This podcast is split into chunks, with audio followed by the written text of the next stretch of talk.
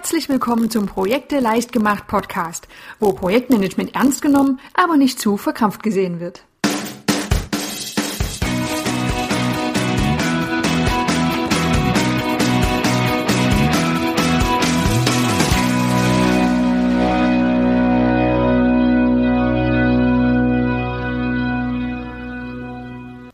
Hallo und herzlich willkommen zur nächsten Folge des Projekte leicht gemacht Podcasts.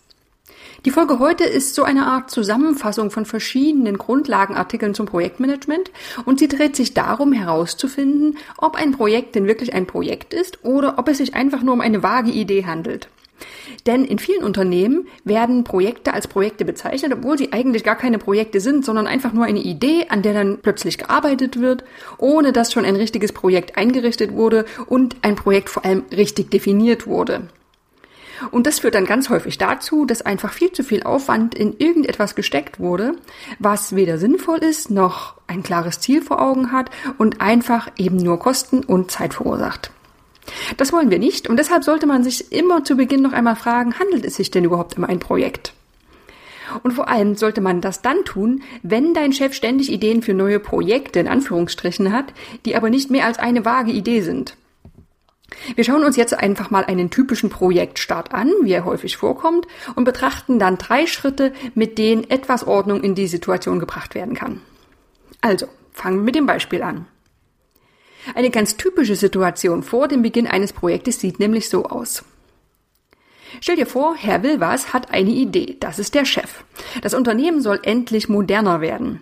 Das papierlose Büro soll endlich Wirklichkeit werden und die Mitarbeiter sollen von nun an alle Dokumente nur noch im internen Intranet ablegen. Also tut er Folgendes. Er wendet sich an Herrn Machters, der in der IT-Abteilung arbeitet, und sagt ihm, Herr Machters, wir wollen das papierlose Büro bitte umsetzen und zwar so schnell wie möglich. Was passiert denn in so einer Situation? Es gibt da mehrere Möglichkeiten, vier an der Zahl. Möglichkeit eins: Herr Macht das nimmt die Aufforderung als vage Idee wahr und wartet auf weitere Anweisungen und es passiert erstmal gar nichts. Bis Herr Wilbers dann sechs Monate später den Stand erfragt und sich wundert, warum nichts passiert ist.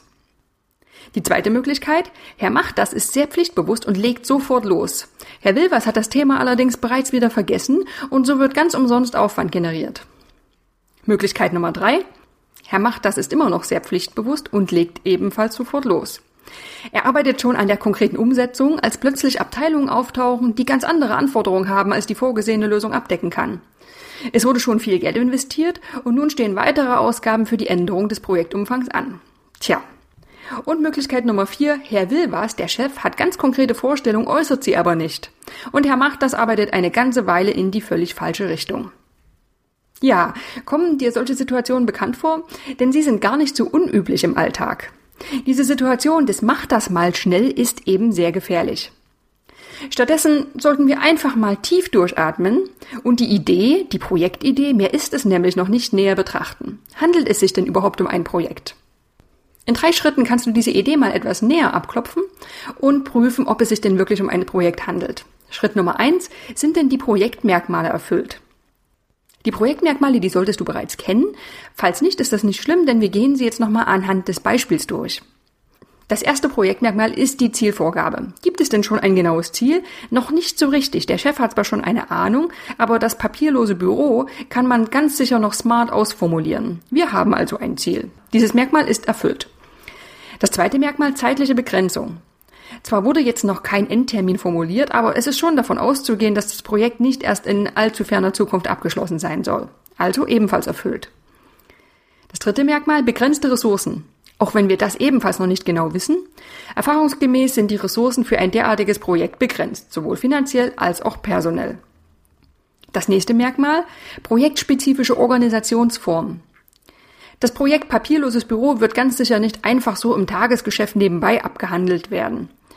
Also wird vermutlich ein Projektteam gebildet, also ist auch dieses Projektmerkmal erfüllt. Das nächste Merkmal, Neuartigkeit und Einmaligkeit. Das papierlose Büro gibt es noch nicht, also können wir diese Merkmale als erfüllt betrachten, denn ein solches Projekt wurde im Unternehmen ganz bestimmt noch nicht durchgeführt. Und das letzte Merkmal, Komplexität. Ist dieses Projekt komplex? Ja, das ist ziemlich eindeutig. Also nach dem ersten Schritt können wir feststellen, ja, die Projektmerkmale sind erfüllt und nach dieser Definition haben wir ein Projekt. Im zweiten Schritt, also nach der Prüfung der Projektmerkmale, geht es darum herauszufinden, welche Informationen denn bereits vorliegen. Zu Beginn eines Projektes, da ist es nämlich extrem hilfreich, Informationen zu sammeln, und zwar zu zwei Themen. Einmal zur Historie des Projektes und zur Motivation des Projektes. Für die Historie des Projektes, da wird gefragt, was ist denn schon alles gelaufen, wer ist bereits involviert und welche Vorarbeiten wurden schon erledigt.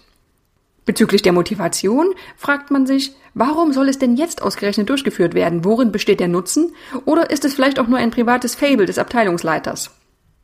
Nach diesem zweiten Schritt, wenn also diese Informationen gesammelt wurden, dann ergeben die Antworten auf die Fragen oft einen ganz neuen Blick auf das Projekt und die Antworten sind extrem hilfreich, um ein gutes erstes Gefühl für das Projekt zu bekommen. Gut, wir haben also die Projektmerkmale geprüft und geschaut, welche Informationen bereits vorliegen. Also im dritten Schritt wird gefragt, was ist denn klar, unklar und strittig. Das sind die typischen Fragen der sogenannten Kussformel, die eine wunderbare Methode ist, um sich ganz zu Beginn eines Projektes einmal zu strukturieren.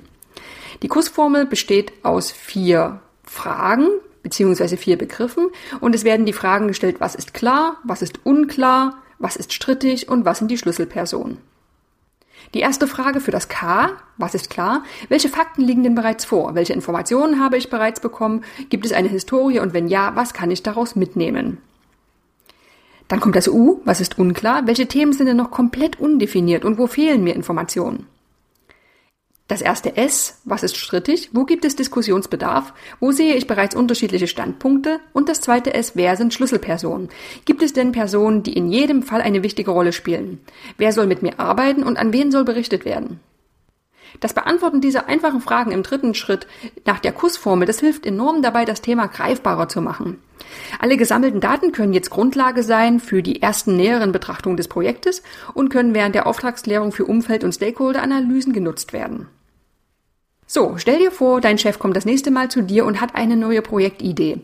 Wenn du diese drei Schritte erledigst, die Erfüllung der Projektmerkmale, das Sammeln von Informationen und das Anwenden der Kursformel, dann wird es dir viel besser gelingen, sicherer an dieses Projekt heranzugehen und auch zunächst die Frage zu beantworten, ist es denn auch wirklich ein Projekt? Das Durchlaufen der Schritte hilft dabei, dass nicht jede kleine Idee sofort ein Projekt wird, dass Klarheit zwischen den Beteiligten hergestellt wird, dass keine unnötigen Aufwände entstehen und dass das Projekt von unterschiedlichen Seiten beleuchtet wird. Wenn du jetzt also nochmal an das Beispiel zurückdenkst, bevor eine der Alternativen eintritt, dass unnötig Aufwand generiert wird, erledige erstmal diese Schritte und gehe dann wieder zu deinem Chef. Und so manche Idee hat sich nämlich dann bereits in Luft aufgelöst. Ich hoffe, du mochtest diese Folge. Wenn dir weitere Themen spannend vorkommen, über die du gern einmal hören oder lesen würdest, dann melde dich einfach bei mir unter projekteleichtgemacht.de. Bis bald!